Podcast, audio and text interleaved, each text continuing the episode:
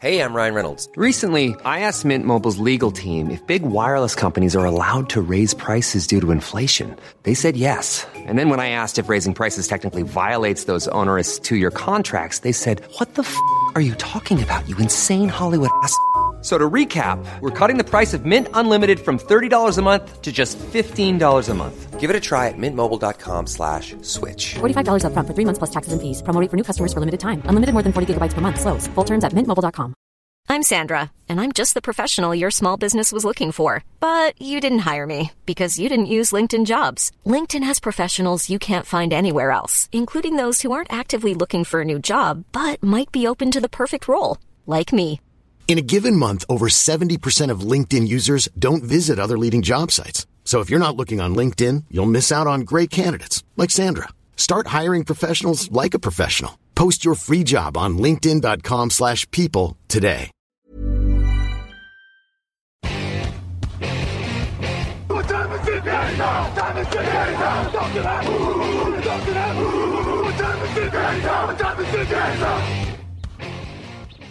Hello, hello, bonjour et bienvenue à tous dans les previews 2023 de TD Actu. On continue de parler de la saison NFL à venir avec les Cincinnati Bengals. C'était les finalistes il y a deux ans euh, et finalistes de conférence l'an dernier. Avec moi, Raphaël Masmejean, bonjour.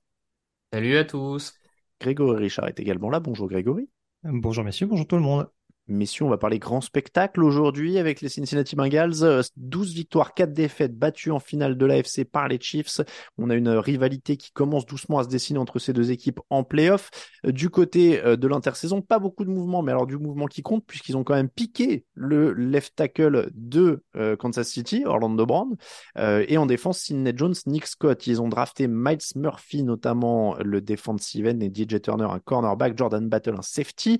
Euh, les pertes de l'intersaison, le running back Sam Perrine, notamment Aiden Hurst, Tyden, Eli Apple, Jesse Bates, Von Bell et Trey Flowers. En défense, ils ont perdu beaucoup de safety. hein.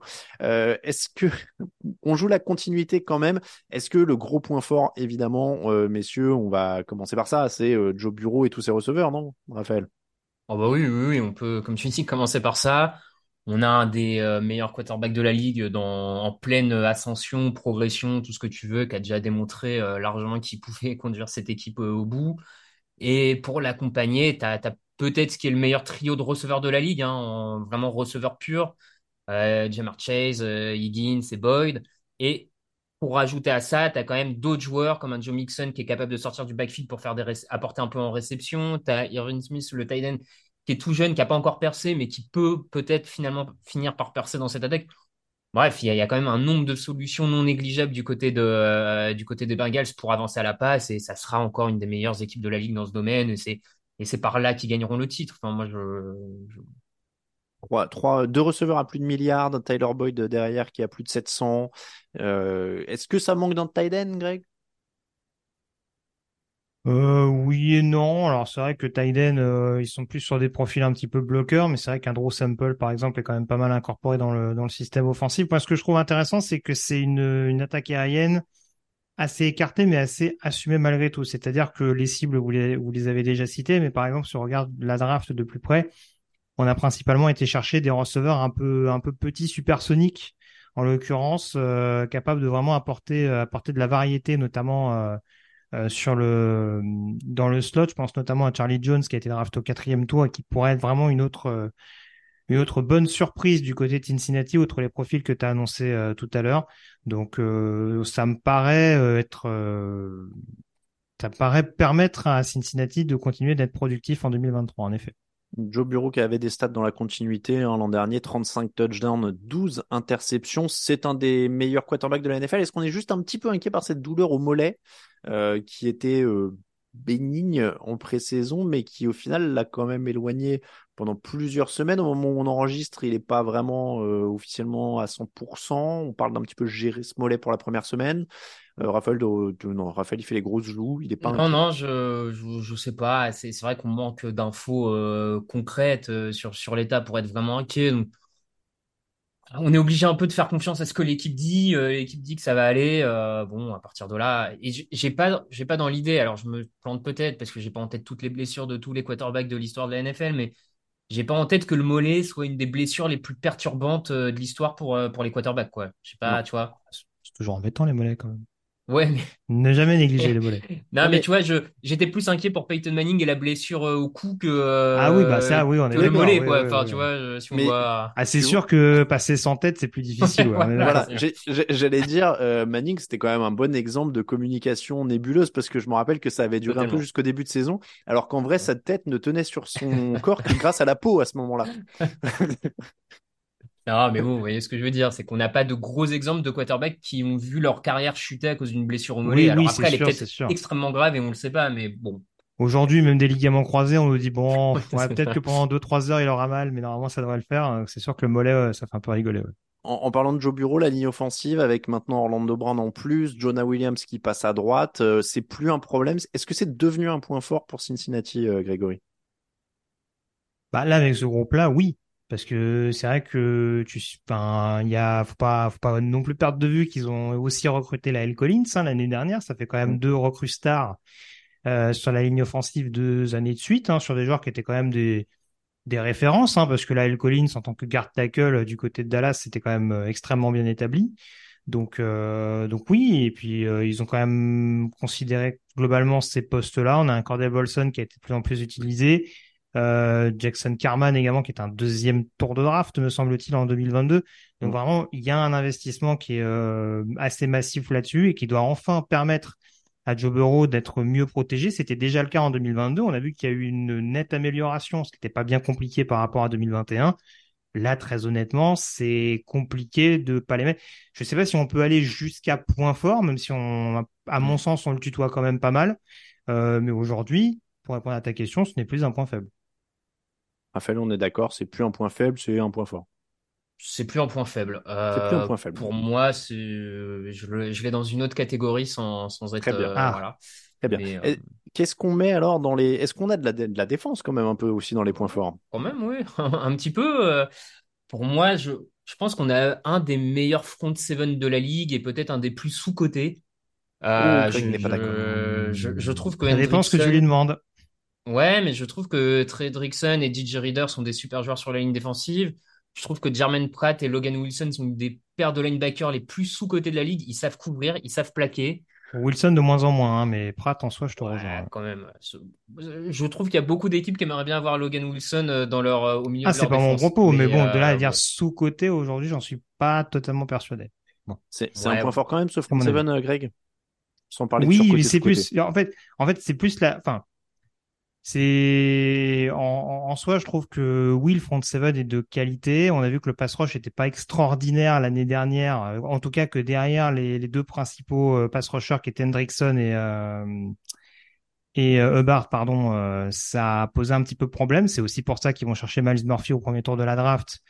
Un joueur qui a quand même suscité, qui a quand même posé beaucoup de points d'interrogation, notamment sur son degré d'implication en fonction des rencontres. Donc euh, malheureusement, c'est compliqué de passer ça sous silence. Après, on a vu que paradoxalement, il y a un gros travail qui est fait euh, de la part du coordinateur défensif Luana Rumo parce que en ayant Eli Apple en cornerback, en ayant un pass rush qui était sur courant alternatif l'année dernière, et ben ils se sont pas tant fait ouvrir que ça euh, contre la passe quoi. Donc c'est je rejoins globalement ce que dit Raph. Il y a des points il y a des points d'amélioration. C'est ce qui m'empêche peut-être de les mettre en point fort, en tout cas d'un point de vue pass rush. Mais c'est sûr que sur le run stop, de par les joueurs qui ont été évoqués et de par leur volume de jeu, c'est, je pense, un des tout meilleurs run stop de la ligue. Ça a le, ça a le potentiel, en tout cas, pour l'être. Tournons-nous alors vers les raisons qui pourraient coûter la victoire à cette équipe. Est-ce que j'ai entendu le nom de Joe Mixon Ça n'a pas non plus été un point euh, très lumineux l'an dernier. Il était à 3,8 yards par course. Euh, il avait l'air un peu dans le dur par moment. Ou alors est-ce que je suis un peu euh, cruel avec lui? Bah, j'ai l'impression que Joe Mixon, c'est un peu le, la même logique, c'est-à-dire qu'il y a des rencontres qu'il peut faire à 150 yards, et puis des rencontres où on a l'impression qu'une fois qu'il est muselé, bah, faut compter sur Joe Burrow, quoi. Trouvais C'est un peu, euh, c'est un peu l'interrogation. Après, comme le dit Raph, le truc, c'est qu'il a un volume qui peut être euh, assez large aussi. Donc, c'est vrai que même si au sol, il est peut-être pas aussi transcendant, il peut peut-être apporter par d'autres, par d'autres biais. Mais si tu le compares à d'autres running backs de la ligue, euh, il est clairement pas top 10. Hmm. Je me demande même s'il est top 15.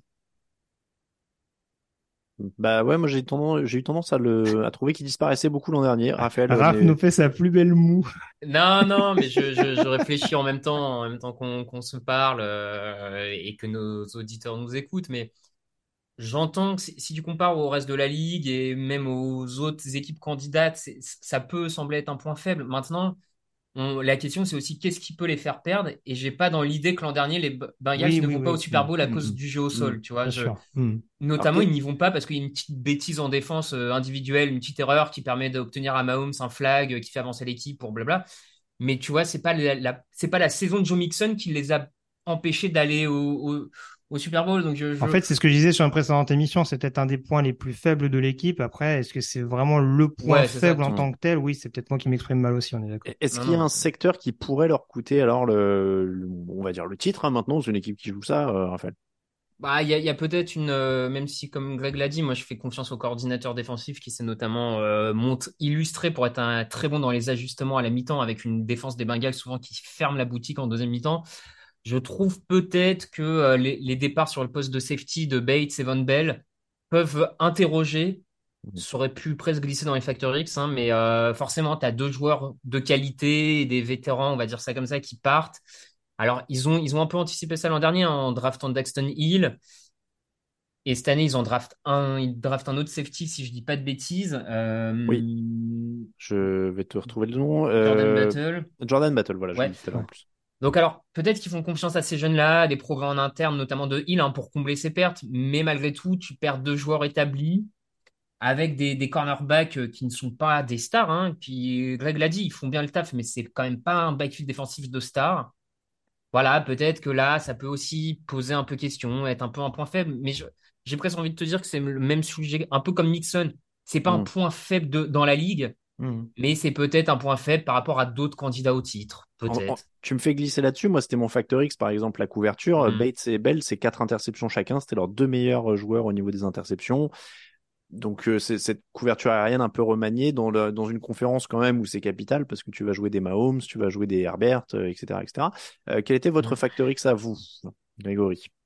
Bah, pour rejoindre ce que je disais tout à l'heure, le pass rush, pour moi, c'est incontournable. Mais c'est aussi lié, euh, je dirais que l'objectif premier, si Joe Burrow notamment est en forme et qu'il n'y a pas une cascade de blessures, c'est a priori, c'est pas la saison régulière dans un premier temps pour Cincinnati. Donc, s'ils veulent franchir vraiment de nouveau la marche sur laquelle ils ont échoué l'année dernière, enfin, pour dire clairement, tout simplement, retourner au Super Bowl, il va falloir générer plus de pression sur les quarterbacks que tu es susceptible de retrouver, que tu, que tu, auxquels tu pensais notamment dans cette conférence américaine. Et pour cela, il faut réussir à générer de la pression sur tout un match, avoir une profondeur vraiment notable sur cette position-là. Et pour moi, si, si la défense est aussi incisive que l'attaque, euh, je vois pas comment cette équipe des Bengals pourrait être arrêtée. Raphaël, ton facteur X.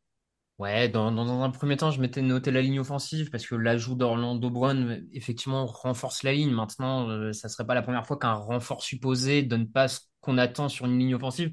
La ligne offensive, c'est un peu particulier. C'est, c'est vraiment plus la synergie et d'une ligne. euh, Même on a, on a même tendance à dire qu'une ligne offensive, elle est plutôt jugée par rapport à la, au niveau de son moins bon élément que par rapport au niveau de son meilleur élément. Donc, euh, voilà, je, reste toujours un peu. Et, et c'est surtout que je me dis, si cette ligne-là offensive, elle, elle atteint un niveau top 5, cette attaque me semble absolument inarrêtable et je vois pas, je vois pas qui, qui vient les gêner. Donc, mais je, je peux, en, écoutant Greg, je me dis, c'est vrai que le pass rush, si le pass rush, pareil, progresse, la défense devient injouable et là, ça commence à être vraiment embêtant. Donc, euh, bon. Qui va les en empêcher Eh bien, ce sera les Browns qui vont essayer en premier. Ensuite, ce sera les Ravens, les Rams, les Titans, les Cardinals, les Seahawks. En semaine 7, c'est du repos. Ensuite, ils enchaînent avec 49ers, Bills, Texans, Ravens, Steelers, Jaguars, Colts, Vikings, Steelers, Chiefs et Browns. Plutôt un calendrier euh, fourni quand même du côté Mm. de, Mm. de Cincinnati. Combien de victoires ils vont chercher selon vous? Grégory. Bah, toujours le syndrome de la FC Nord où ça pourrait malgré tout perdre des plumes, notamment en déplacement. Euh, Perdre des poils, il s'agit de tigres, les Bengals. Oui, c'est vrai, pas, my bad. Euh, J'y vais sur 11 victoires max. Max? Ouais, Max. tu... Max? Enfin, en tout cas, oui, si je dois faire une moyenne, je dirais 11. Ils peuvent monter jusqu'à 12 ans. Ouais, moi j'étais à 12, c'est pour ça que je, de... Mm. je dis ça. Ok, je les avais à 13. Mais euh, Oh. Euh, Bah, je pense que c'est bien, on peut aller à 12 alors. je Bah les avais voilà, à 13. Moyenne. Oh, je- j'anticipe, mais pour moi, ils sont c'est top 3 favoris, quoi. Je, je... Et tu les vois gagner combien, combien de matchs dans la division à peu près, pour, par curiosité? je pense qu'ils font minimum 4-2 dans la division minimum. Ok, d'accord. Ouais, ouais, moi je, je suis à 12, donc je suis confiant aussi. Et je suis comme toi, Raphaël, j'étais en train de réfléchir. euh, T'as dit quoi, top 3 favoris? Ouais, Oui, parce que je trouve qu'ils ont, je pense qu'ils ont dépassé Buffalo, par exemple. je pense aussi. Mais ça sera l'émission Power Ranking peut-être plus, mais je pense Ouais, aussi, ouais. ouais, ouais, j'aurais tendance en effet à penser que. Ouais, bah écoute, euh, top 3 favoris, on est là-dessus. Et puis euh, une douzaine de victoires, donc euh, en moyenne au niveau des pronostics pour cette équipe de Cincinnati. Ça va être en effet une des. C'est une équipe euh, Game Pass, comme on dit, euh, comme on pourrait dire un peu, si, si tu sais pas quoi regarder. euh, C'est une équipe feu Game Pass, tu veux dire. Ah bah il existe toujours le Game Pass. Ouais, Mais il n'existe plus le, celui où tu peux prendre qu'une seule équipe. ouais, c'est ça. Le Brésilien n'existe plus. Le Brésilien n'existe plus non plus.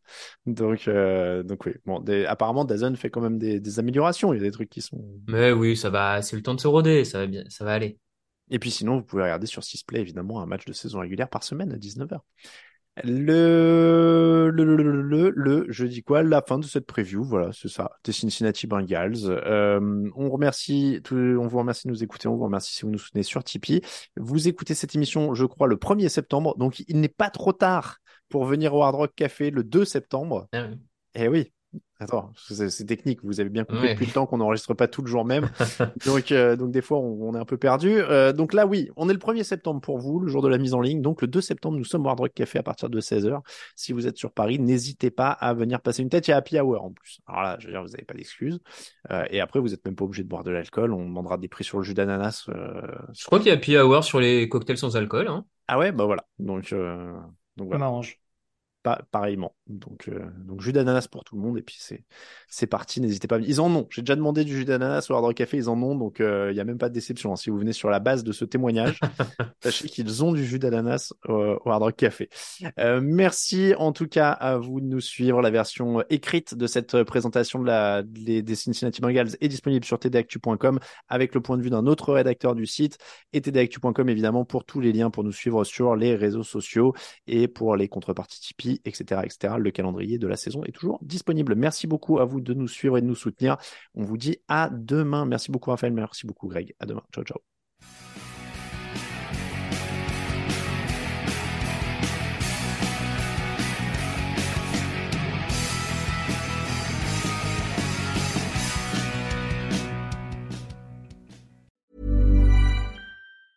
Planning for your next trip?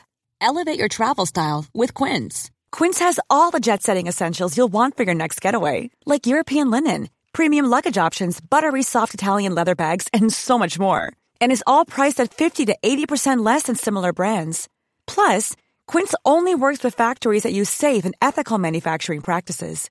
Pack your bags with high-quality essentials you'll be wearing for vacations to come with Quince. Go to quince.com slash pack for free shipping and 365-day returns.